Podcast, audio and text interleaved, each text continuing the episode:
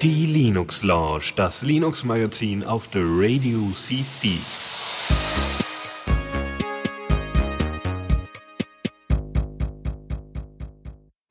Ja, und damit herzlich willkommen zur Linux Lounge Nummer 134. Mit, Meine äh, Güte. Äh, ja, genau. Mal, ich fühle mich so alt. Wir müssen mal Zahlen nennen, dann, dann fühlen wir uns alt. ja, ja, ja. Hallo Lukas. Hallo Dennis.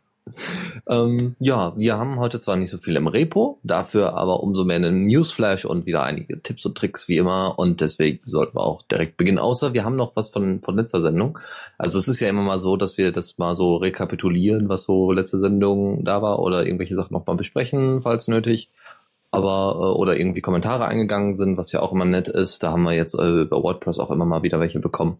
Ja. Das ist immer schön. Aber ähm, habt ihr da irgendwie was doch letztens gehabt? Es ging in einem Kommentarthread einmal um äh, Jitsi, beziehungsweise hatte jemand gefragt nach dem Jolla von euch. Ich glaube, das war in der, ja, das war in der vorletzten Sendung. Mhm. Ähm, genau, da hatte ich dann auch direkt auf, äh, auf das Jolla-Funk verlinkt. Ja. Es ging um die Holzschale, was irgendwie immer noch cool ist. Mhm. Ja. Sonst war, glaube ich, nichts. Dios will Hilfe. ja, es ging um Jitsi, bei ihm läuft es irgendwie nicht. Achso, okay. Okay. Sonst war, glaube ich, zum aktuellen nichts. Schreibt mehr Kommentare. Yay! ja, äh, nebenbei bemerkt, also wir machen, wir promoten ja immer mal wieder unser äh, Podcast-Portal und ähm, äh, ja, da wird in Zukunft auf jeden Fall das Capture noch mal ein bisschen besser werden. Äh, und ansonsten, ähm, ja, äh, werdet ihr dann da auch später wieder einfacher die Möglichkeit bekommen, Kommentare zu schreiben. Da werden, da arbeiten wir derzeit dran. Mhm. So, aber ansonsten äh, WordPress und ähm, äh, ja, ihr könnt, äh, ihr könnt jetzt erstmal lauschen. Nächste, also die erste Kategorie. Neues aus dem Repo. Ja, da haben wir ähm, zunächst erstmal LibreOffice 4.2, was ähm, ja jetzt erstmal nicht so viele, also doch, ja, wie immer grundsätzlich gibt es natürlich erstmal besseren Support von, von äh, Microsoft Office Formaten. Klar, logisch. Einmal ist das DocX und einmal RTF.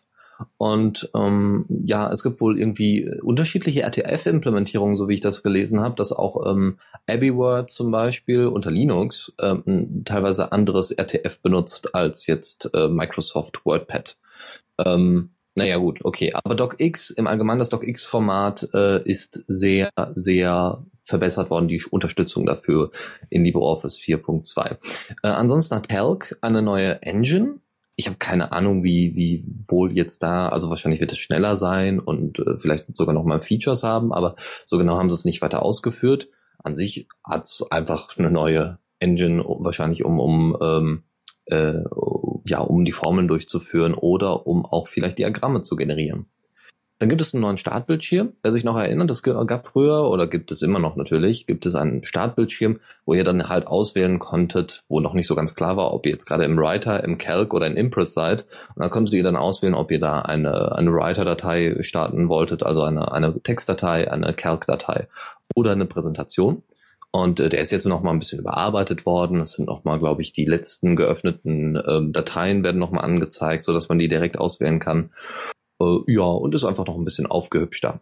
Ansonsten mal ein bisschen spezifischer. Der Writer hat jetzt eine Funktion, falls ihr früher ähm, auch mal E-Mails versendet habt über LibreOffice, was ich jetzt nicht so kenne. Es ist möglich, ähm, so, so ähm, Texte ähm, zu verschicken per ähm, äh, per Mail und äh, wenn ihr Bilder da einfügt, also oder HTML-Text oder sowas benutzt, benutzt, wird auch automatisch das zur HTML-E-Mail um äh, umgemodelt. Also es wird automatisch als HTML-E-Mail dann auch anerkannt und äh, so dementsprechend verschickt. Noch, dann, so, ein, noch ja. so ein Programm mit integriertem Mail-Client. Ja. Umlet hat das ja auch, was so ein UML-Diagrammmodellierungstool ist. Ehrlich? Da, also, da ist ja. es halt wirklich, warum ist das da drin? Bei LibreOffice kann ich es ja einigermaßen verstehen, aber warum macht man sowas? Keine Ahnung. Vielleicht, weil es inzwischen so einfach ist, das einzubetten und dann packt man das einfach in jedes Programm rein. Ja, später hat VLC wahrscheinlich noch so ein, so ein E-Mail-Ding, wo automatisch der, der VLC, also Videolan, äh, die Entwickler als, als äh, Adressaten drin sind. Wer weiß. So Bug-Reporting für äh, so DAOs oder so. Mhm. Ähm, ja, dann, äh, wie ihr das wahrscheinlich so eher aus dem Mittelalter oder aus älteren Büchern kennt, oder jetzt kommt das auch wieder mal so, so als Trend, habt ihr ähm, vorne so einen großen, einfach so einen großen Buchstaben. Ich habe keine Ahnung. Es gibt da so typografische äh, Bezeichnungen für. Ähm, an, am Anfang eines Absatzes, einer Geschichte, eines Kapitels, eines ähm, einer Seite, äh, gibt es dann einen großen Buchstaben äh, und dann das Wort eben klein weitergeschrieben und der ganze Text in ganz normaler Größe. Und früher hatte man das dann eben im Bereich Mittelalter benutzt, um eben den, den ersten Buchstaben besonders verschnörkelt und symbolisch irgendwie darzustellen. So, und das ist jetzt in sehr einfacher Form, gibt es diese Funktion jetzt integriert im Writer äh, so dass ihr ähm, quasi nicht einfach nur das größer machen könnt, sondern auch irgendwie den Abstand noch definieren könnt oder wann umgebrochen wird und wie und ja, also da gibt's wohl jetzt Möglichkeiten. Ähm, ansonsten äh, eine sehr, sehr wichtige und tolle Sache finde ich, ähm, auch wenn ich es selber nicht großartig benutze, ist die Rechtschreibprüfung. Wenn ihr dann also Sachen, also weiß ich nicht, zum Beispiel, Sie hatten da einen Screenshot, wo jemand dreimal ein S eingegeben hat. Und kannte man dann eben setzen, entweder schon eine, bereit, eine bereits äh, gängige Alternative oder man konnte das auch ignorieren. Das heißt, wenn da jetzt dreimal S steht oder, weiß ich nicht, wo hat man denn sowas? Also so bei englischen Begriffen, zum Beispiel YouTube oder sowas, äh, wenn das jetzt in der Rechtschreibprüfung nicht drin ist, oder The Radio CC, ja, dass sie dann sagen, hier Radio, willst du nicht eigentlich Radio schreiben, dann kann man das eben ignorieren lassen. Und, äh, oder auch eben modifizieren, dass eben automatische Modifikationen stattfinden, was natürlich sehr, sehr toll ist. Äh, Im Writer gibt's ansonsten noch neue Vorlagen, ja, die dann noch ein bisschen sauberer, schöner, was weiß ich, aussehen, also auch noch besser einsetzbar sind. Und äh, im Impress, weil Calc ist jetzt vielleicht nicht für, für jeden so interessant, aber für, für den, sagen wir mal, den normalen Schüler oder Studenten ist vielleicht dann Impress und Writer interessant, deswegen haben wir nur die beiden rausgegriffen.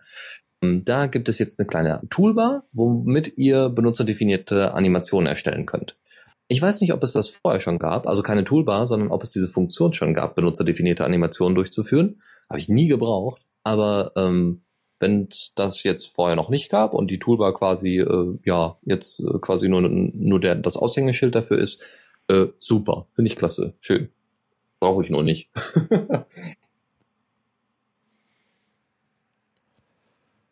Hallo? Äh, ich bin noch da, ja.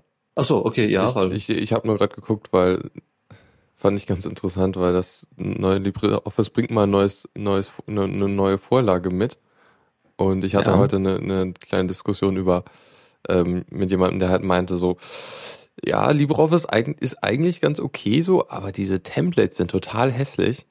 Mhm. Und eigentlich stimmt das. Also es ist halt nicht, also die ganzen, also die Sachen, die halt im Programm sind, drin sind, sind halt nicht so schön.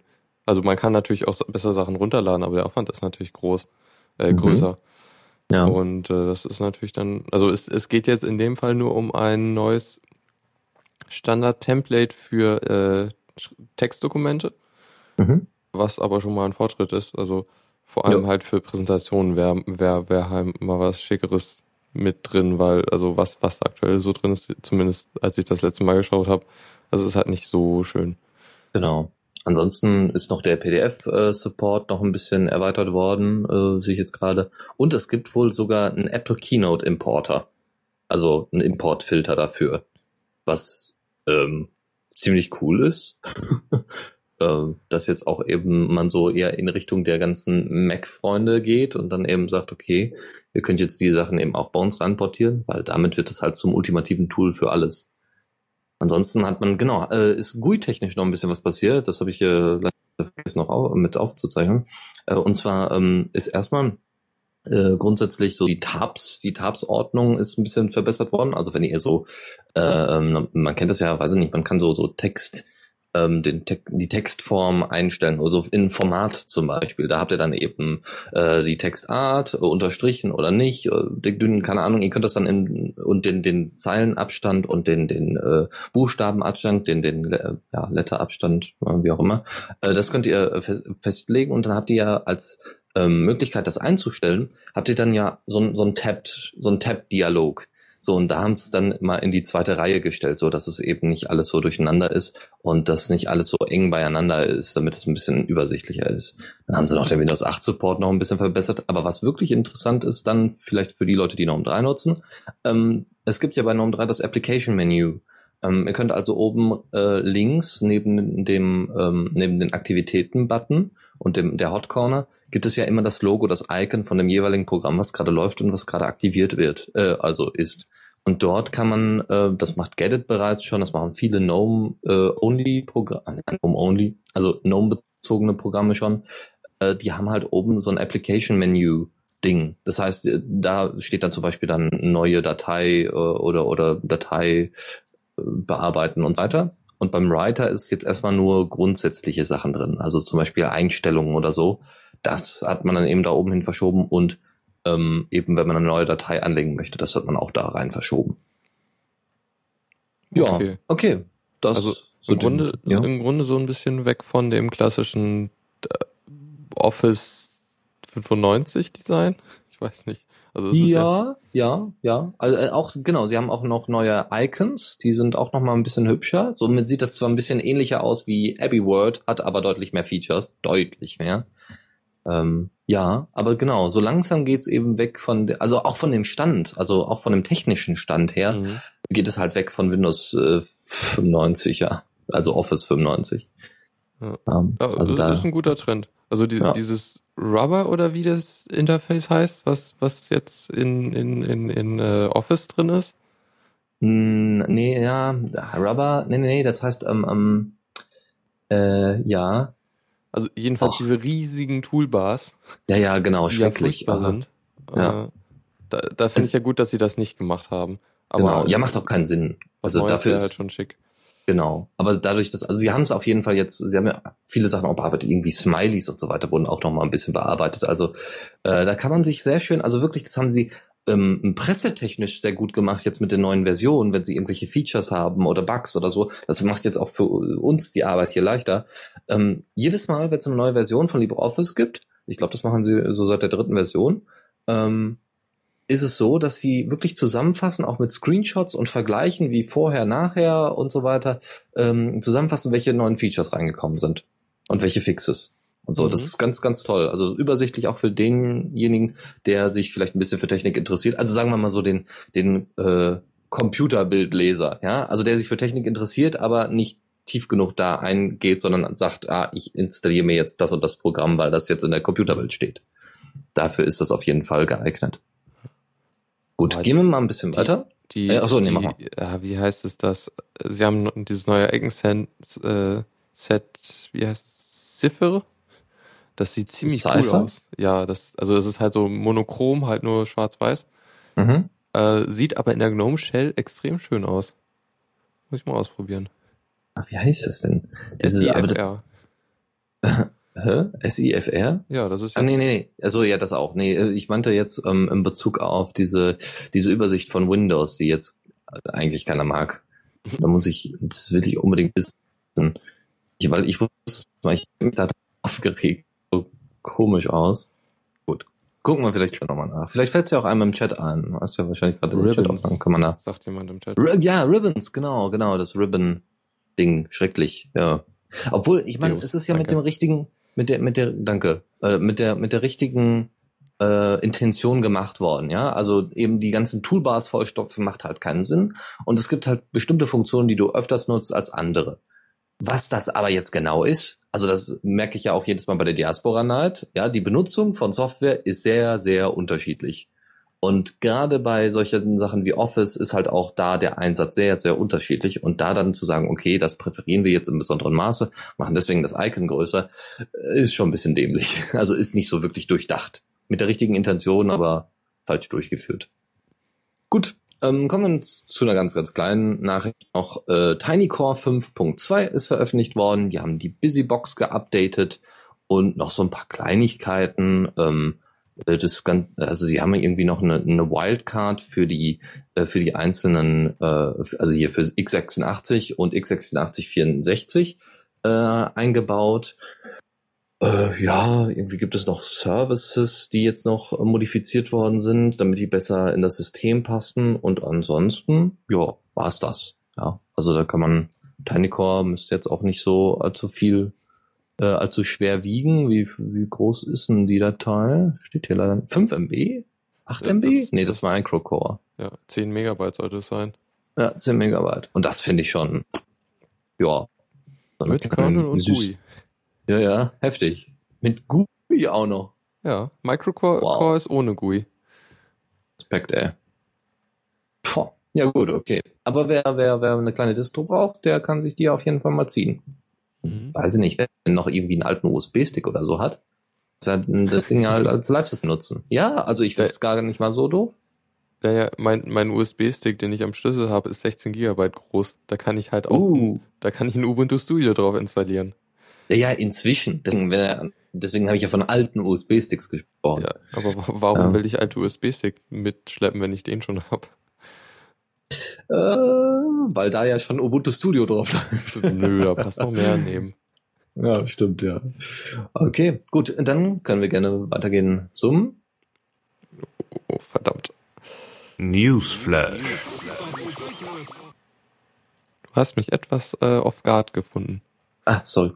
Oh. Ja. So, ähm, Yay! Firefox. OS. Ja. Äh, leider eine schlechte Nachricht.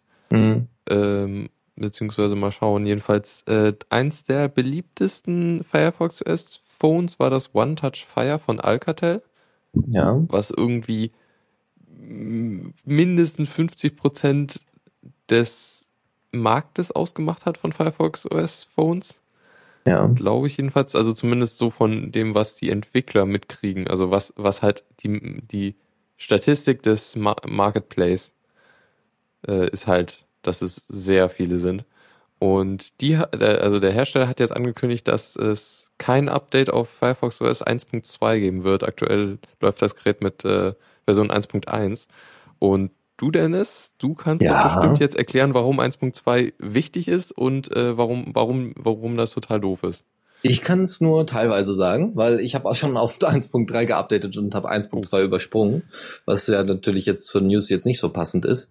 Aber das Problem ist ja auch, äh, 1.3 wird dann auch nicht äh, supported und ich habe jetzt vor kurzem hier das Peak äh, mal geupdatet, wie gesagt, auf 1.3 und muss sagen, Respekt. Also sie haben designtechnisch mal ein bisschen aufgeräumt, sie haben viele Sachen rausgeschmissen, die nicht so nötig waren. Also es gab vorher so eine, die, diese Bing-Suchansicht, also wo wirklich alles allein auf, auf Suche optimiert war, was nicht wirklich toll war. Und dann haben sie jetzt die Suchzeile ganz oben reingemacht. Das ist auch in Ordnung. Das Ding ist jetzt, im, also das Peak ist wahnsinnig schnell geworden, also richtig benutzbar. Das war vorher überhaupt nicht der Fall.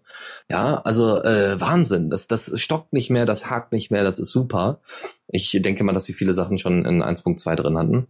Und ähm, ja, ansonsten ist das, äh, sind, haben sie halt noch so ein paar Kleinigkeiten hinzugefügt, äh, die, die super sind, wie, weiß ich nicht, ähm, was haben sie jetzt, äh, genau, du hast halt jetzt einen Countdown und eine Stoppuhr in deiner Alarmclock. Ja, und designtechnisch haben sie da eben auch nochmal aufgerüstet. Sie sind nämlich mehr in Richtung dieses Flat Designs gegangen, was ich ja schön finde. Also ich mag das und das wird sich wahrscheinlich in, ja, sagen wir mal, fünf bis zehn Jahren wieder ändern. Dann gibt's einen neuen Designtrend, dann werden alle wieder wahrscheinlich zurück in Richtung äh, Mac OS X Design schwenken, wer weiß. Dann ist alle, alles nach innen gewölbt. Ja, oder sowas. Also es gibt ja jetzt schon irgendwie so langgezogene Schatten. Ja, das ist ja jetzt so ein neues, so ein neuer heißer Scheiß im Designbereich. Also, dass du eben so ein, so ein Google-Logo hast und das G äh, hat halt so einen langgezogenen, durchgezogenen Schatten. Und total unrealistisch, aber das sieht ganz modern aus, aber dann eben im Flat-Design. Naja, ansonsten, ähm, ja, der, der, der, wie gesagt, dieses Flat-Design sieht ziemlich klasse aus und ansonsten haben sie jetzt keine großartigen, für mich interessanten Features noch hinzugefügt.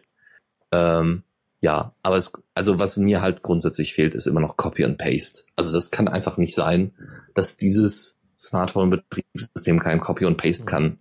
Äh, das ist eine Standardfunktion. Ich glaube, selbst Ja. TinyCore hat das. Ähm, ja, gut. Zudem ist noch zu sagen, dass 1.1 war eigentlich nur so eine Notlösung als Lo Notlösung gedacht, beziehungsweise es war halt, das, das war, sollte halt erstmal auf die Telefone und relativ bald sollte halt 1.2 drauf kommen. Ähm, äh, zudem, also zum Beispiel so Sachen wie, äh, also das neue Entwicklerwerkzeug, was Mozilla vor einer Weile vorgestellt hat, also äh, wie, wie heißt es noch? Das ist halt so ein, so ein, so ein äh, äh Web, Web, also als HTML5 Web-App äh, konzipierte äh, äh, Programmierumgebung, äh, mhm. wo man halt dann direkt äh, Sachen coden kann und äh, direkt auf das Gerät schieben kann zum Testen. Äh, wie heißt es denn nochmal? Ähm, äh, mhm. Na komm. Was denn? Meinst ich du den Firefox als Simulator äh, oder gibt es einen speziellen Namen für?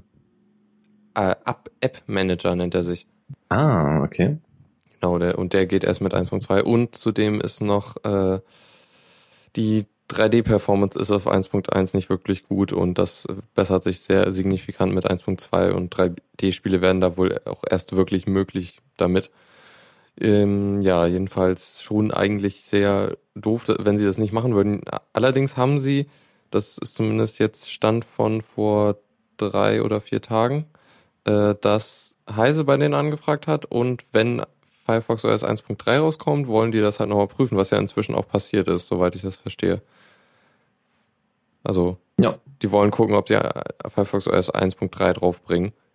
Ähm, und so wie, also ich meine, es scheint ja auch nicht so lange her, her zu sein, dass 1.2 rausgekommen ist. Von daher nee, ist es nicht. Genau. kann ich eigentlich auch nachvollziehen, wenn sie ein, eine Version überspringen wollen, ähm, wenn sie es denn machen. Ansonsten wäre es halt echt, echt doof so von denen. Weil das Gerät ist jetzt, glaube ich, auch nicht so ohne. Das kann das halt noch. Genau, aber ich kann, also gut, ich muss tatsächlich, äh, das ist ja auch eine, solange jetzt Firefox OS immer noch nicht stable ist, also meiner Meinung nach ist es einfach noch nicht stable, ähm, weil es einfach so wirklich elementare Features äh, vermissen lässt. Und deswegen äh, denke ich mal, wenn das noch ein bisschen stabiler wird und eben nicht alle gefühlte zwei Wochen eine neue Version rauskommt, was ja jetzt auch nicht der Fall ist unbedingt, aber eben nicht so, ein, so eine Regelmäßigkeit wie bei Android bei, drin ist, die ein bisschen mit größerem Abstand passiert, kann ich mir auch vorstellen, dass sich da tatsächlich einige äh, Firmen denken, so wie Alcatel, ja, genau, wir überspringen einfach die Version und dann sparen wir wieder unende Kosten, äh, die das Produzieren der, also das Übersetzen und Übernehmen der Treiber und so weiter in Kauf nehmen würde. Und deswegen, ja, sparen wir uns das und warten auf den nächsten Release und dann kommt wahrscheinlich noch mehr tolles Zeug und dann passt das. Mal gucken, wenn es das so ist. Aber ich habe mir gerade mal den App Manager angeguckt, ne? Das sieht ja wahnsinnig klasse aus. Also sehr, sehr schöne, schöne Oberfläche da zum, zum Übersetzen. Also früher gab's ja den, den Firefox OS Simulator und äh, jetzt hast du halt so, ein, so eine richtige gute ähm, Manage-Struktur, wo du, wo du einen richtigen Überblick über deine Apps hast wie gesagt, ich will auch mal mit anfangen. irgendwann soll es da mal, also irgendwann muss ich mich mal echt mit JavaScript beschäftigen. Und dann will ich mal was zusammenbauen, was äh, vielleicht äh, für unser Radio dann irgendwann mal im Firefox Marketplace auftaucht. Ja. Wäre eine coole Sache. Oh. Gut. Äh, ansonsten äh, von dem frei äh, an, an Freiheit orientierten Mozilla zum bösen, bösen Microsoft, würde man jetzt ja erstmal grundsätzlich sagen, aber sie haben jetzt mal ein bisschen, sie haben sich mal ein bisschen offener gezeigt. Entweder weil sie keine andere Wahl haben oder weil sie wirklich ein bisschen Interesse an so offener Politik und besserem Ruf in der Open Source Szene haben. Ähm, und zwar haben sie äh, Spezifikationen für ihren Cloud-Server veröffentlicht. Ähm, ja, also eigentlich nicht so äh, umfangreich, aber also es ist, halt, es ist halt so, äh, ähm, also es geht um, um die, die Rack-Einschübe irgendwie, dass, mhm. dass die halt irgendwie, ähm, also dass, äh, also die Spezifikation von ihren Servern, die man halt dann, äh, also halt so größere Server und ähm, Genau, die sollen halt angeblich 15% weniger Energie äh, verbrauchen und ähm, ja. Dann gibt's doch irgendwie spezielle Verkabelungsverfahren. Ja, also irgendwie, äh, wenn es jetzt irgendwie ähm, Verkabelungen äh, gibt, die ähm, äh, die, die, äh, hm, nee, egal. Also es gibt irgendwie Verkabelungsverfahren, die sie dann nochmal noch mal irgendwie spezifizieren und zeigen wollen, damit man sich eben ein bisschen Kabel sparen kann irgendwie. Äh, Äh, vor allem, wenn es um sehr, sehr große Massen an Server, äh, also an Rechenzentren oder sowas äh, rangeht. Ähm, und ansonsten haben sie sogar noch die äh, Software für die Systemverwaltung, äh, äh, den, den Quellcode davon zur äh, offen zur Verfügung gestellt. Jupp, genau. Also gar nicht mal so ein schlechter Move. Nö. Ja, auch wenn es jetzt eben nur ja geringfügig jetzt die Leute ja beeinflusst, beeindruckt. Also das ist weder weder irgendwie so ein so ein großes Ding noch ist es jetzt irgendwie gar nicht wichtig. Äh, es führt halt irgendwie halt dazu, dass man Sachen besser, also kompatibler machen können kann. Also genau. wenn man, wenn halt schon so ein, solche Server im, im, Einsatz sind und so. Genau. Ja, wir haben in der Vergangenheit mal äh, POS getestet. Das war so eine Art Mac OS X-Klon vom Aufbau her und ähm, ja, natürlich Linux-basiert, logisch. Und äh, ich glaube, also Ubuntu-basiert, glaube ich, war es auch. Ja. Äh, und äh, das heißt jetzt anders. Mm, ja, genau genommen ist es ein äh, Fork. Also das, das POS an sich wurde jetzt eingestellt vom, vom ursprünglichen Hauptentwickler, weil nämlich das Ding aufgekauft wurde. Äh, Der Name? Einer unbekannten Firma. Mhm. Er hat halt die Rechte gekauft und äh, will das halt selber verwenden. Äh, und das hat dann auch nicht so lange gedauert, dass halt die, der Download nicht mehr da war. Dann war später die Webseite nicht mehr da und der Google Plus Account. Äh, und es, die hatten, also die Distribution hatte auch einen Cloud, Peer Cloud Server, wo man halt Daten speichern konnte. Und da gab es dann zehn Tage Zeit, um die Daten runterzuholen, was doch echt äh, wenig ist. Also das Ding wurde halt in sehr kurzer Zeit abgebaut. Jetzt wurde aber ein, äh, ja, ein Fork von der Version, die es zuletzt noch gab, äh, stellt, äh, nennt sich jetzt Clementine OS. Äh, rat mal, welchen Standard Music Player die haben. Nein, wahrscheinlich nicht. Hm, Banshee? nee. Ja, Clementine. Alles, aber Moment mal, das heißt, äh, Clementine ist ja in erster Linie auch cute. Und da ist dann halt die. Das, das nee? war jetzt nicht ernst gemeint. Ach so, nee, das wäre ja. Ach so, na gut, hätte ja sein können. Hm. Nee, ich glaube, die haben Rhythmbox oder Banshee oder so. Ich weiß es nicht. Okay. Aber ich fand's witzig. Mhm. Dann hätten wir jetzt auch wieder ein Clandestine OS. Genau. So, ähm, genau, ja. Es gibt einen Fork, der wird jetzt weiterentwickelt. Also erstmal so hat sich einer gefunden, der das weitermachen will und ähm, gibt jetzt eine Version, die man runterladen hat, kann. Die, das ist halt der Stand von der letzten äh, veröffentlichten äh, POS-Version. Und sie wollen halt, sobald Ubuntu 14.04 rauskommt, was in drei Monaten ist, äh, wollen sie halt weitermachen und ähm, da auf der, auf Basis dessen halt die Distribution weiterführen. Also heißt, bis dahin wird nichts Neues passieren. Mhm. Ja, das okay. ist so ziemlich alles. Ja, da bin ich ja mal gespannt, also äh, wie das dann in Zukunft aussehen wird. Äh, weil so ein bisschen, ja, so ein bisschen äh, äh, äh grafischen, äh, grafisches Neumachen wäre ganz nett, glaube ich. Äh, da, da, weil, ja, also POS sah schon damals nicht so wirklich nach Mac OS X aus. Äh, war natürlich auch eher nur eine Anlehnung, aber es war halt auch, man kennt halt diese schlechten Windows-Theme-Nachmachen und man kennt halt auch die schlechten Mac OS X Nachmachen. Dafür fand ich eigentlich ganz okay. Also okay, ja, ja, also es war tatsächlich eine der besseren, ja, aber vielleicht, vielleicht wird da noch mal ein bisschen mehr Hand an, angelegt ans Design. Also, weil das wäre ja die größere Stärke, war es damals von POS und äh, von Clementine OS wird es wahrscheinlich das in Zukunft auch sein. Gut, äh, kommen wir noch mal ein bisschen zu Microsoft und zwar äh, wie Microsoft bekämpft. Wir haben ja jetzt gerade LibreOffice 4.2 angekündigt und äh, jetzt also äh, behandelt und die britische Regierung ist jetzt gerade dabei zu überlegen, ob sie nicht Microsoft Office ersetzt. Und zwar möglicherweise mit Open Source Software. Und zwar möchten sie damit 10 Millionen Pfund pro Jahr einsparen. 10 fucking Millionen Pfund, Wobei die man, man hätte bedenkt, in Kindergärten investieren können. Ja. Naja, sie haben seit 2010 irgendwie 240 Eu Millionen Euro in, äh, naja, Microsoft-Produkte gesteckt. Genau. So, als Vergleich. Genau. Und deswegen, äh, ne, also 240 Millionen Euro über, also bis seit 2010, da hätte man sicherlich äh, das eine oder andere anders einsetzen können. Also ich meine, Großbritannien ist jetzt auch nicht unbedingt das reichste Land der Welt und äh, das hat auch seine Gründe, ne? aber ja gut. Also dann der, der, der Minister, der das da einführen möchte, der hat äh, dann Zitat gegeben, Beamte sollen ihre Arbeit tun, ohne das Produkt eines bestimmten Herstellers kaufen zu müssen.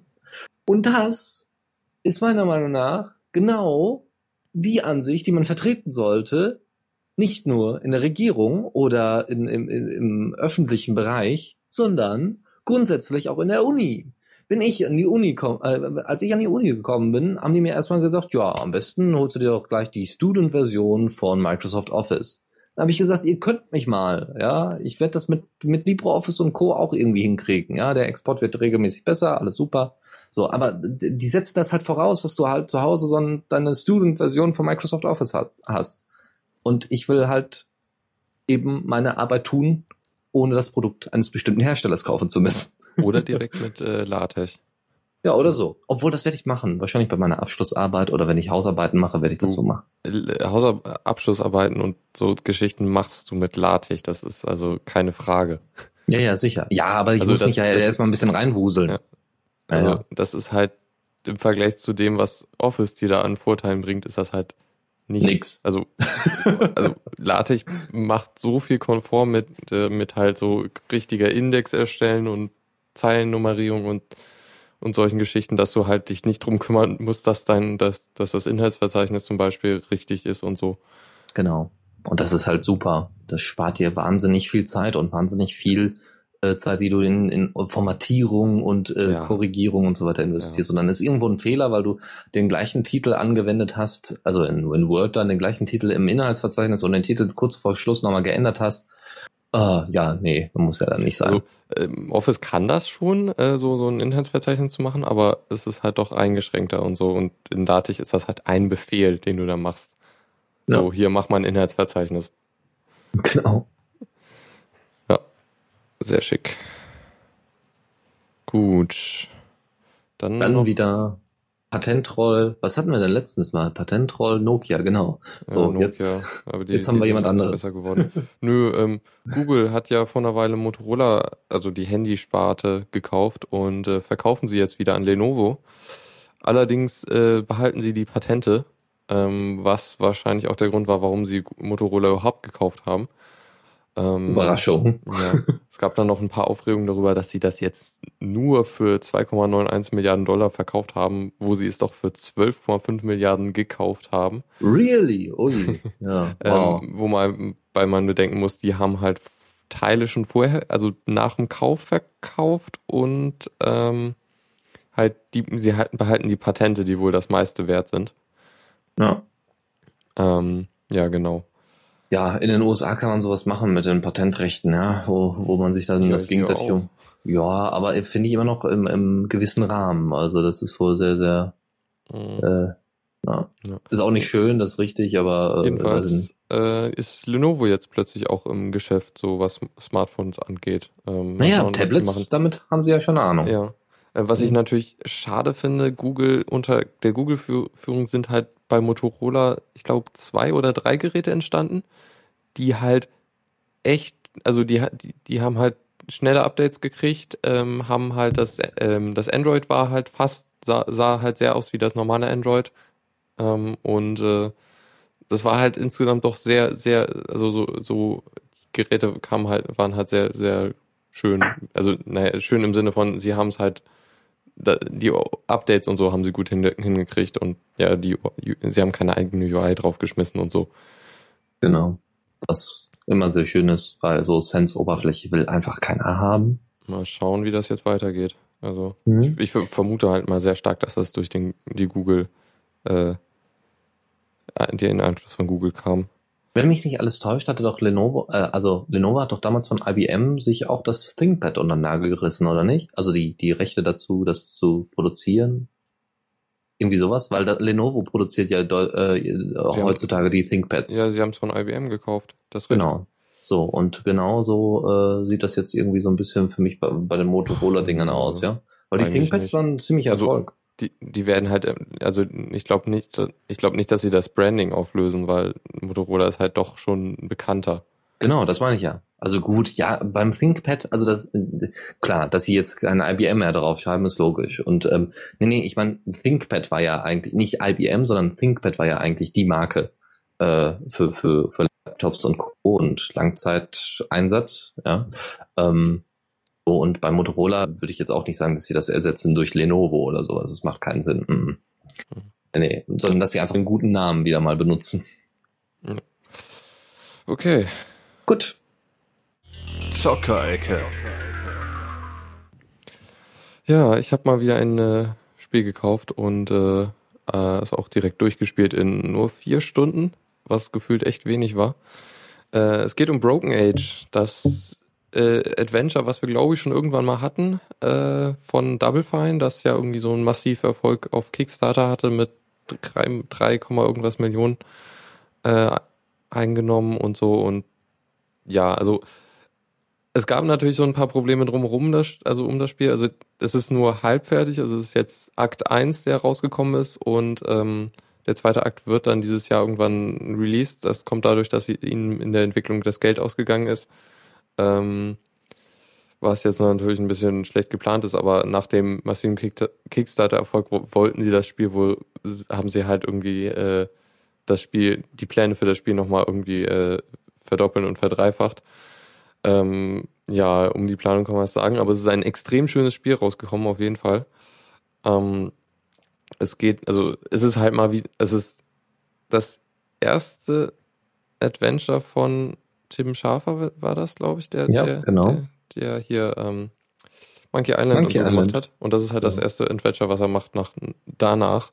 Äh, und äh, als Adventure ist es, also die Rätsel sind nicht schwer, was ein bisschen schade ist, aber ich finde, es geht, weil das Spiel an sich, also der, der Grafikstil ist unglaublich schön. Äh, das, das, irgendwer meinte, dass, ähm, das könnte ein Kinofilm sein und das würde keinem auffallen. Ja. Ähm, ja, äh, die Story ist auch echt super gemacht und äh, auch echt spannend. Ähm, ich will eigentlich gar nicht will ich irgendwas sagen dazu. Also die, die grobe Geschichte ist halt so, dass es halt zwei Hauptcharaktere gibt, die man, die, deren Geschichten man getrennt spielt. So ein, ein Mädchen äh, namens Vella, die auf einem Planeten lebt, wo, wo halt äh, so ein Ungeheuer äh, sind und man hat irgendwann halt mal beschlossen, nicht gegen die zu kämpfen, sondern ihnen halt immer ähm, ja Leu Opfer zu geben in Form von Mädchen, die halt dann in ja in ihrem Fall halt so einen Kuchen gesteckt werden und dann halt dem, äh, dem diesen Riesenmonstern äh, zum Fraß vorgeworfen wird. Sie sie äh, ist da so ein bisschen kritisch gegenüber, warum äh, und meint so, warum, warum kämpfen nicht bin ich dagegen? Äh, die andere Geschichte ist von einem Jungen namens äh, Shay, der auf einem Raumschiff lebt, von einem sehr liebevollen, aber auch äh, bevormundet, also so ein, so ein Computer, künstliche Intelligenz, die ihn halt wie einen Fünfjährigen behandelt, obwohl er irgendwie, ja, doppelt so alt ist, drei, dreimal so alt. Und äh, ja, das ich ist bin auch sehr schon nett. zehn. Ja, also es ist, es ist, halt so, ja, nicht mehr ganz alt, altersgerecht und so und äh, er muss, mu- geht dann irgendwie auf so Missionen, die halt dann eher langweilig sind und immer, immer das Gleiche und so und das Raumschiff ist irgendwie ganz viele Sicherheitsmechanismen und so. Ähm, Genau. Ja, genau. Also, also ich, also ich muss ja sagen, ich habe das Spiel selbst nicht gespielt, aber ich habe es vorspielen lassen. Also ich habe mir die Let's Plays dazu angesehen, weil Adventures kann ich meistens nicht unbedingt, ähm, ja, ja, also Adventures kann ich mir gut angucken als Let's Plays. Alles, äh, Mhm. Solange da nicht allzu viele Kommentare bei sind, ist das in Ordnung. Ähm, so, und äh, das, das hat richtig Spaß gemacht. Also das Zuschauen, das, das ist, da war ich auch froh, dass ich selber eigentlich gar nicht viel machen musste. Da habe ich mich zurückgelehnt, habe mir das angeguckt. Es war wirklich sehr, sehr entspannt, eine wunderschöne Atmosphäre, eine echt tolle Story. Und wenn man mal bedenkt, das war erst Akt 1 von äh, Mhm. 3. Und ähm, ja, ich muss ganz ehrlich sagen, das Ende hat mich doch, doch, hat mich überrascht. Ja, doch, hat mich überrascht. Aber ja, da könnt ihr das selber spielen oder selber euch mal angucken. Also das Geld ist es auf jeden Fall wert, nur ich bin halt eben nicht der Typ, der das selber spielen äh, es kostet äh, inzwischen äh, irgendwie 22 Euro oder so. What? Also schon, Okay, schon, schon mehr, aber es, ich würde sagen, selbst für den Akt 1 lohnt es sich. Äh, und es kommen noch zwei weitere, das ist umso besser. Gibt's denn, Ähm. achso, äh, für den, äh, ja, kommen zwei weitere, muss ich da, äh, muss dafür dann auch Oder- nochmal Geld hingelegt werden? Nee, der, also Akt, also ich wusste jetzt nichts vom dritten Akt, aber Akt 2 wird auf jeden Fall als kostenlose Erweiterung dann kommen. Okay. Ähm, Ja, dann. Ja, mal gucken. Okay. Fancy Shit. Ja, äh, andere fröhliche äh, News. Und zwar gibt es ein Spiel, was sich auf Kickstarter etabliert hat. Das ist Kingdom Come Deliverance. Und dieses Spiel hat auf seiner Kickstarter-Seite auch Linux-Support im Feature, äh, in der Feature-Liste drin. Und das Ding ist an sich, das Spiel ist an sich ein Open World Role-Playing Game, also ein Open World RPG. Und das hört sich schon mal sehr, sehr gut an. Und vor allem so offene Welt. Es brau sollte natürlich eine schöne Grafik haben. Und das Geile ist, das Ding ist auf einer Cry-Engine äh, entwickelt worden. Die Cry-Engine kennt ihr hoffentlich alle von Crysis, von allen Teilen von Crysis. Es gibt auch noch andere Spieler, die die, die Cry-Engine benutzen. Und das ist so das Mega-Ding, was Grafik angeht. Ja, also das muss ich wirklich sagen. Grafisch hat die Cry-Engine wahnsinnig viel zu bieten. Und äh, jetzt, wie gesagt, Linux-Support für die CryEngine gab es bisher nicht ähm, oder war zumindest nicht irgendwie veröffentlicht worden. Und äh, ja, gut, wir müssen auch noch ein bisschen darauf warten, bis es soweit ist, nämlich im vierten Quartal 2015. Aber was es im Endeffekt bedeutet, ist, dass irgendwann mal so ein Riesentitel wie Crisis, nebenbei bemerkt von deutschen Entwicklern, ähm, von, dass so ein Riesentitel wie Crisis irgendwann mal auf Steam landet und zwar für Linux. Das, die Möglichkeit besteht zumindest. Und das wäre genial. Das bedeutet, dass die Steam Box, die Steam, äh, ähm, ja Steam Box heißt ja nicht, sondern Steam Machine, ähm, dass die tatsächlich eine Möglichkeit hat, auf dem Markt ähm, einen durchschlagenden Erfolg zu bekommen. Da bin ich mal da richtig gespannt. Wundert mich ja, eigentlich müsste die Engine ja auch direkt dann für Linux portiert Ja, sein. ja, sicher. Ja, ja, sicher. Das ist ja die Grundvoraussetzung. Anders geht's ja nicht. Ja. Da bin ich mal gespannt, weil, Weil so ein High-End-Ding kannst halt nicht in Wine laufen lassen. ja. Ja, mal schauen. Es dauert eine Weile. Genau. Ja, das wär's aus der Zockerecke. Jo. Kommando der Woche. So, äh, kleiner Tipp. Ähm, das ist wahrscheinlich ein Standard-Tool, was jeder kennt. Äh, die, die, Me die Message, Display Ja, Message, heißt es, also DMESG, ähm, ist halt ein äh, Tool, um die Meldungen aus, also um Kernel-Meldungen äh, au auszulesen und äh, die schnell zu anzuzeigen. Ist natürlich jetzt, man kann halt natürlich auch in den äh, Systemlog gucken, aber das sind halt nur die Kernel-Meldungen und nichts anderes, also keine anderen äh, Sachen, die, die halt sich dann äh, da eintragen. Und äh, ja, falls man irgendwie Treiber debuggen muss oder so, äh, ist das recht gut. Also ich habe das jetzt benutzt, um mal zu gucken, äh, wie das, ähm, man kann halt, also es wird halt, also in meinem Fall jedenfalls meldet sich der WLAN-Treiber recht ausführlich, wie er sich versucht mit einem WLAN zu verbinden und das ist auch ganz interessant, wie er das mal zu verfolgen. Ja, genau. Also für Mhm. sowas kann man das gut benutzen. Kann man gut auch mit Grab benutzen in Verbindung, so dass man dann eben nur die äh, Sachen, also Thema WLAN oder sowas, ist natürlich eine super Sache, wenn du das dann dahinter klemmst und sagst, hier, Grab WLAN und dann kriegst du dann äh, halt nur die Ausgabe für, für alles, was WLAN bezogen ist. Mhm. Genau. gut. Ähm, Supertux meint noch im Chat, dass so. äh, die CryEngine äh, schon für Linux portiert ist. Also gibt's schon. Äh, äh, okay. Ja, Moment.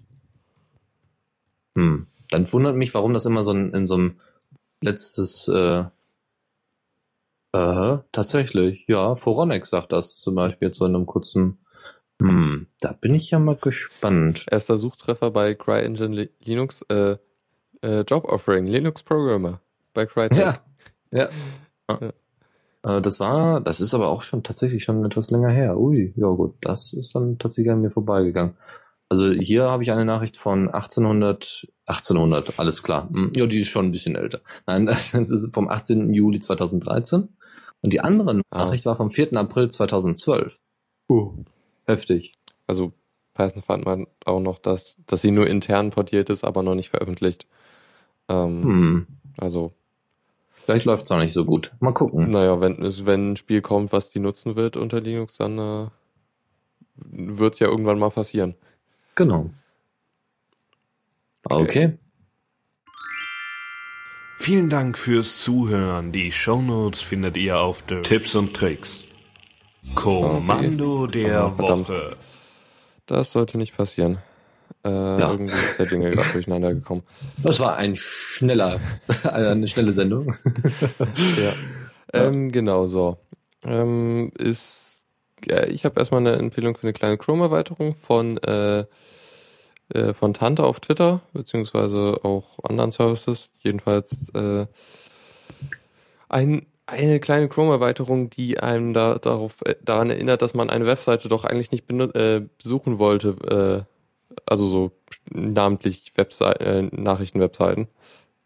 Und ja, genau die die warnt einen vor, vor, vor dem Besuchen von Seiten, die man vorher an, an, anwählt. Könnte einem beim Lernen oder beim äh, anderen Dingen helfen. Mhm. In diesem Beispiel äh, die FATS. Aber, also ja. Hm. Ja, sonst äh, haben wir noch eine andere Geschichte, die ich jetzt derzeit ein, äh, also benutze, auch wenn es jetzt nicht so viele Sachen gibt, äh, wo, wo es jetzt wirklich, ja, ist es sinnvoll? Doch, sinnvoll ist es schon. Aber es gibt ähm, ein Firefox-Add-on, was äh, No-Meldungen ausgibt. Das heißt, wenn Download beendet ist, kriege ich eine No-Meldung und nicht einfach nur eine Meldung von Opala. Mir fällt da gerade was ein. Ich muss gleich Strom hier dran machen. ja, Akku ja. ist gleich leer. Ja. Ah, Ich meine, wenn man die ganze Zeit den Bildschirm da auf volle Pulle hat, das Mikro dran, ähm, ja, das wird ja auch noch über USB da. Ja, ja. Nee, aber an sich ist das äh, eine richtig tolle Sache. Ja, wie gesagt, ich kriege dann Meldungen, wenn irgendwelche Sachen fertig sind oder wenn irgendwo Musik auf einmal gestartet ist oder so oder ja, Kleinigkeiten halt. Aber das ist trotzdem ganz hilfreich, finde ich. Also äh, ich mag's. Vor allem, wenn man viele, viele Programme gleichzeitig offen hat und äh, quasi Firefox nur eins davon ist. Gut. Ähm, ja. genau. äh, okay, ich habe mal ein bisschen wegen Flash Player und so geguckt, denn eigentlich ist er ja, wird er ja nicht mehr weiterentwickelt unter Linux. Und im Chrome, beziehungsweise im Chromium, den ich installiert habe, hatte ich letztens Probleme mit der, mit dem, mit der alten Version, die noch die, äh, die Netscape API benutzt. Und äh, habe dann mal geguckt, wie man sich die neue Version in Chromium installiert. Der Chrome bringt die ja direkt mit. Ähm, und zwar zumindest unter Arch Linux gibt es ein einfaches AOR-Paket, was den direkt installiert. Und ähm, dann hat man den einfach, was äh, ganz angenehm ist. Und äh, der bringt ein paar Annehmlichkeiten an, so wie wesentlich weniger CPU-Last. Also ich, äh, mein Lüfter lüftet nicht mehr so stark, wenn ich Videos anschaue. Beziehungsweise, da komme ich ja gleich noch, haha. Ähm, für YouTube benutze ich ja den Flash-Player gar nicht mehr, sondern den HTML5-Player, ähm, den ich mir lange nicht mehr angeschaut habe. Und der ja echt, also der, der, der inzwischen vollwertig ist, komplett. Also den kann man echt gut als Ersatz benutzen, äh, Ja. Flash-Player. Und der ist halt noch äh, CPU-schonender. Ähm, was echt schick ist. Also der, falls da jemand äh, das noch nicht mal ausprobiert hat, äh, mit dem YouTube Center kann man das sehr angenehm machen, dass der halt immer versucht, den HTML5-Player zu nehmen, Mhm. was ein Firefox und Chrome und äh, so, so gut wie alle Browser Add-on ist, was äh, ja sehr, sehr viele Einstellungsmöglichkeiten für, für YouTube bietet und das hatten wir, glaube ich, auch schon mal als Tipp. Genau. Genau. Ja, ich hatte ähm, vor kurzem mal den Flash Player bei mir installiert, ich glaube vor zwei Wochen. Und also deinstalliert und äh, war doch sehr überrascht, wie schnell ich den wieder installiert hatte. Weil äh, dann eben so grundsätzliche Sachen wie, ja, wie einfach so ein paar Player einfach nicht funktioniert haben, auch bei, bei, ähm, bei beim Guardian zum Beispiel, da nutzen wir auch immer noch einen Flash Player. Also da gibt's einfach immer noch keine, keine guten Player, äh, die abwärtskompatibel sind und die auch von größeren ähm, äh, größeren Anbietern von Medien oder sowas angeboten werden. Und das ist halt ähm, nicht besonders hilfreich. Aber das wird sich wahrscheinlich so nach und nach ähm, ändern, weil äh, in den ja in den, I äh, in den iTunes Apps, naja, in den ähm, iOS Apps gibt's ja schon nur noch HTML5 und kein Flash mehr. Und äh, Äh, vielleicht Interessanterweise ist es ja so, dass wenn du auf der mobile Seite von zum Beispiel Guardian bist, dann kriegst du einen HTML5-Player. Beziehungsweise da kannst du es halt direkt abspielen. Was für ein Witz. Ja, okay. Ja, dann werde ich mir mal öfters mal die mobile Seite des Guardian angucken. Das, das finde ich eigentlich ein bisschen fällig, dass die halt das nur auf den mobilen Seiten prüfen, ob du halt ob du den das abspielen kannst. Also das könnten sie genauso gut auf den normalen Seiten abprüfen. Genau. Aber wahrscheinlich noch mit Rücksicht auf den Internet Explorer. Ich weiß ja nicht, wie weit der da schon Support für hat. das kann ich mir gut vorstellen. Aber dann sollten sie das doch als Abwärtskompatibilität machen. Also ist dann halt einfach Abwärtskompatibilität. Also, ne, also äh, Fallback-Modus. Ja. Okay, gut. Dann habe ich jetzt noch eine Kleinigkeit. Solltet ihr, mir ist das übrigens vor kurzem mal passiert und dann fand ich es witzig, dass es auf einmal in meinem S-Feed lag ein Tool namens CanSnippet. Das ist ein ähm, webbasiertes ähm, Snippet, also Code Snippet ähm, Management Tool. Ja, yeah, ganz viele Buzzwords. Im Grunde ist es nichts anderes als eine Sammlung von Snippets. Also wenn ihr irgendwelche Code-Schnipsel habt, die könnt ihr dann einfach da reinhauen. Relativ einfach, mit Highlighting, mit organisierten, äh, also organisiert nach der Programmiersprache und äh, dann auch dementsprechender Benennung und könnt dann das einfach online auch stellen. Also online stellen, also auch anderen zur Verfügung stellen. Ein RSS-Feed hat das Ding auch. Das heißt, wenn ihr da wirklich so aktive, aktive Leutchen seid, äh, die, die sich damit auseinandersetzen, dann ist das immer eine coole Sache, wenn man solche Snippets dann auch der Öffentlichkeit zur Verfügung stellt. Ja, also vielleicht ist genau das, was andere gerade suchen oder haben wollen. Eine Funktion. So, und das ist äh, eine ziemlich coole Sache. Kann man selber aufsetzen. Ich glaube, es gibt aber auch schon Instanzen, die man selber nutzen kann, aber grundsätzlich ist es eher zum selber aufsetzen gedacht natürlich. Und ähm, ja, warum nicht? Ich hoffe, da kommen noch mal so ein paar Kleinigkeiten, vielleicht als Features noch bei. Ja, äh, obwohl mir jetzt, muss ich ganz ehrlich sagen, äh, erstmal nicht so viel einfällt. Vielleicht noch mal eine bessere Organisation oder Kategorisierung oder Tagisierung von bestimmten Snippets fände ich gar nicht mal schlecht. Ähm, ja, vielleicht kommt es noch und dann kann man das sehr, sehr gut nutzen. Schick. Jo. Ansonsten bin ich jetzt derzeit dabei, alles so gut es geht zu verschlüsseln. Das Thema hatten wir ja schon mal. Ich habe ja auch meinen Laptop als allererstes verschlüsselt, weil hm, ist halt oft außerhalb des Hauses unterwegs und kann dann auch mal geklaut werden. Und das ist dann halt problematisch, wenn dann nicht die Daten verschlüsselt sind. Hm, was macht man da? Äh, also ich habe jetzt aber auch ähm, um, um Backs, ich habe auch eine externe Festplatte ähm, und da wollte ich die natürlich auch nirgendwo rumliegen lassen, einfach so. Und habe dann gesagt, okay, ich verschlüssel die Festplatte und habe mir dafür ein äh, Tutorial rausgesucht, dass ich euch dann einfach mal ans Herz legen möchte, ähm, wie man seine externe da äh, Festplatte verschlüsselt. Das ist sehr einfach. Und das Schöne ist, was ich dann auch gemerkt habe, GNOME hat eine direkte Integration davon. Das heißt, jedes Mal, wenn man die ansteckt, merkt GNOME, ah, ist verschlüsselt, macht ein Pop-up auf und sagt, hier, gib mal Passwort ein und fertig. Total toll. Freut mich richtig. YouTube. Ja, ähm, da finde ich, also das, die benutzen ja Lux, also beziehungsweise äh, die M-Crypt, was direkt mhm. im Kernel ist. Allerdings ist es natürlich so, wenn du die Festplatte jetzt unter Windows benutzen willst, weil du vielleicht Daten austauschen willst, dann ist das ein bisschen schwerer. Und ich glaube, für so Interoperabilität ist, äh, ist vielleicht äh, TrueCrypt besser, weil das kann man sich dann auch direkt als äh, Portable App auf den, auf, auf den USB-Stick oder die Platte ziehen und das dann halt unter Windows starten. Ähm, ja, keine Ahnung, falls da irgendwie Bedarf ist. Mhm, aber habe ich nicht, äh, also ich habe irgendwie vor kurzem gehört, dass äh, TrueCrypt da einen Master Key hat, den auch die NSA, also bei der NSA und Co. hinterlegt werden musste. Okay. Und das Sicher, ist dann weil ich meine, ja, ich glaube also schon. Der Quellcode ist ja offen, also ja, ja, gut, das heißt ja nichts, aber da müsst ihr nochmal nachgucken. Aber vielleicht hat, na, hat sich derjenige, der mir das gesagt hat, auch einfach da ein bisschen vertan. Nämlich äh, TrueCrypt, dadurch, dass es eben quelloffen ist. Also ist natürlich halt, kann man ähm, sowas verstecken, aber ähm, ja, schwierig bei Open Source Software. Nicht unmöglich, aber schon schwieriger. Ja, ja, ja genau. Ja. ja, mal gucken. Also ja, klar, seh, äh, stimme ich dir vollkommen zu. Interoperabilität wäre da äh, nicht wirklich gegeben. Vielleicht gibt es irgendwelche Zusatztools für Windows oder so da hier in diesem Haushalt fast nur Linux-Rechner inzwischen äh, bestehen, ist es für mich nicht das Problem. Und ich mache meistens nur kleine Backups oder kleine Datenübertragungen innerhalb meiner Rechner und das ist alles Linux. Da habe ich dann kein Problem, zum Glück damit. Und ich will die externe Festplatte auch erstmal für nichts anderes benutzen. Enk ist, es ist auch eine Alternative, die man nutzen kann. Mhm, ich weiß aber okay. nicht, ob man das so als portabel auf einen USB-Stick packen kann. Das müsste man mhm. ausprobieren. Ja. Nebenbei bemerkt bin ich übrigens auch gerade daran, meinen Hauptrechner komplett zu verschlüsseln, also die Festplatte davon zu verschlüsseln. Und äh, ja, das äh, da muss ich nochmal ran. Da, da war irgendwie was nicht so ganz richtig. Nach der Passworteingabe sagt, macht er nichts. Wenn man es halt richtig machen will, dann muss man halt alle ähm, das äh, System mal installieren. Ja, ja, gut, habe ich ja gemacht. Das ist ja nicht das, das Ding. Das ist ja schon erledigt. Ja, gut. Dann haben wir noch irgendwas.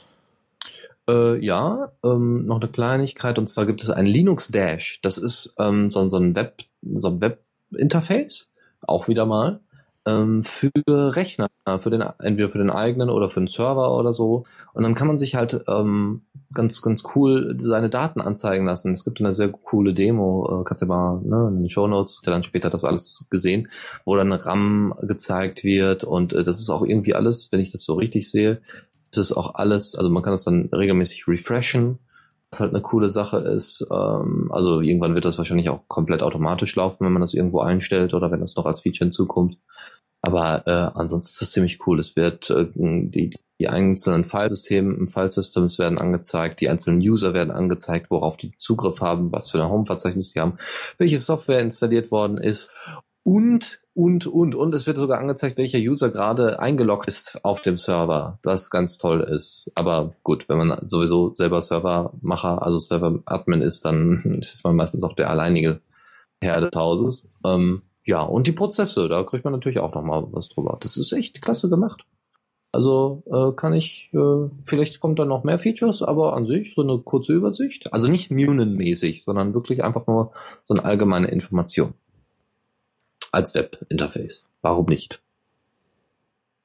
Ja, mhm. und sonst noch eine Kleinigkeit, einen kleinen Link-Tipp. Und zwar hat sich Mark J. Cobbs, den ihr wahrscheinlich von äh, Diaspora her kennt, der hat sich fünf Wochen lang mit Yola beschäftigt. Der hat sein Yola-Phone jetzt auch schon längere Zeit und hat dann eben das benutzt intensivst und hat eben ausprobiert und hat so einen, so einen schönen Blogbeitrag, zusammenfassenden Blogbeitrag geschrieben, wo sein Fazit war, das Yola ist ein tolles Gerät und wird immer besser. Es macht Freude dabei zu sein, der Entwicklung zuzuschauen. Im Moment sollte man wohl noch zumindest in Grundzügen ein Early Adopter und Geek sein, um Freude daran zu haben. Das Yola ist voll alltagstauglich, aber an manchen Kanten noch ein bisschen unrund, woran aber beständig gearbeitet wird. Warten wir noch ein halbes Jahr, dann ist es perfekt. Ja, dann Gut. wissen wir ja Bescheid. Aber ansonsten hat er das nochmal detailliert ausgeführt, was sehr, sehr schön ist. Gut, das war's mit dieser Linux Lounge, nicht? Es ist, und das sogar pünktlich.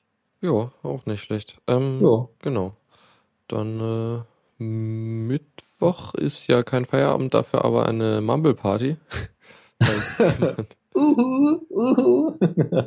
ja. DJ Tux legt auf. Genau, DJ Tux legt auf. Ja, das wird bestimmt witzig. Ja, also wenn ihr Bock habt, einfach dabei sein, Spaß haben und ein bisschen palavern und ein bisschen Musik hören. Warum nicht? Mhm. Jo, dann äh, viel Spaß dabei und äh, wir hören uns nicht in einer Woche, denn ich habe Klausuren und äh, es wird nämlich Vertretung geben von Faldrian und einem geheimen Geheimgast. Hm, ich weiß nicht, ja, ja, ja, erstmal noch, es ist ein geheimer Geheimgast, ja. also ich werde nicht in die Bresche springen, deswegen ist es ein geheimer Geheimgast. Mal gucken, wir werden es mitbekommen und also ihr werdet es mitbekommen, wir werden das auch nochmal ankündigen. Sonst noch kurze Werbung für nächste Woche Dienstag, das ist dann äh, nochmal vielleicht etwas interessanter, wichtiger, weiß ich nicht, ähm, wo es um äh, The Day We Fight Back geht. The Day We Fight Back ist eine Aktion von Mozilla, Reddit und noch vielen, vielen anderen Organisationen und teilweise auch Firmen, die äh, sich so, ne, so äh, gegen NSA und, und äh, diese Totalüberwachung stellen. Und äh, der 11. Februar ist halt dieser Tag, wo man zurückschlagen möchte. Und wir machen dann eine Spezialsendung der Diaspora Night. Also schön dabei sein, schön zuhören. Und ähm, wir werden jetzt nicht da im Detail beschreiben, wie ihr eure äh, Festplatte verschlüsselt. Das haben wir ja schon so gemacht. Aber wir werden euch mit Informationen und mit Shownotes versorgen, die, die euch vielleicht so ein bisschen vorbereiten. Und vielleicht auch mit Nachrichten, die euch noch mehr das, äh, ähm, ja, das Knochenmark gefrieren lässt. Genau, dann würde ich mal sagen, äh, vielen Dank fürs Zuhören und äh, wir hören uns Genau, bis dann. In, in, in äh, irgendeiner Zukunft. okay. Ciao, ciao. Tschüss. Vielen Dank fürs Zuhören. Die Shownotes findet ihr auf theradio.cc zusammen mit dem Mitschnitt und dem RSS-Feed der Sendung. Solltet ihr Ideen oder Themen für uns haben, dann schreibt uns einfach an kommentar at theradio.cc. Wir freuen uns immer über konstruktive Kritik zur Sendung. Bis in einer Woche.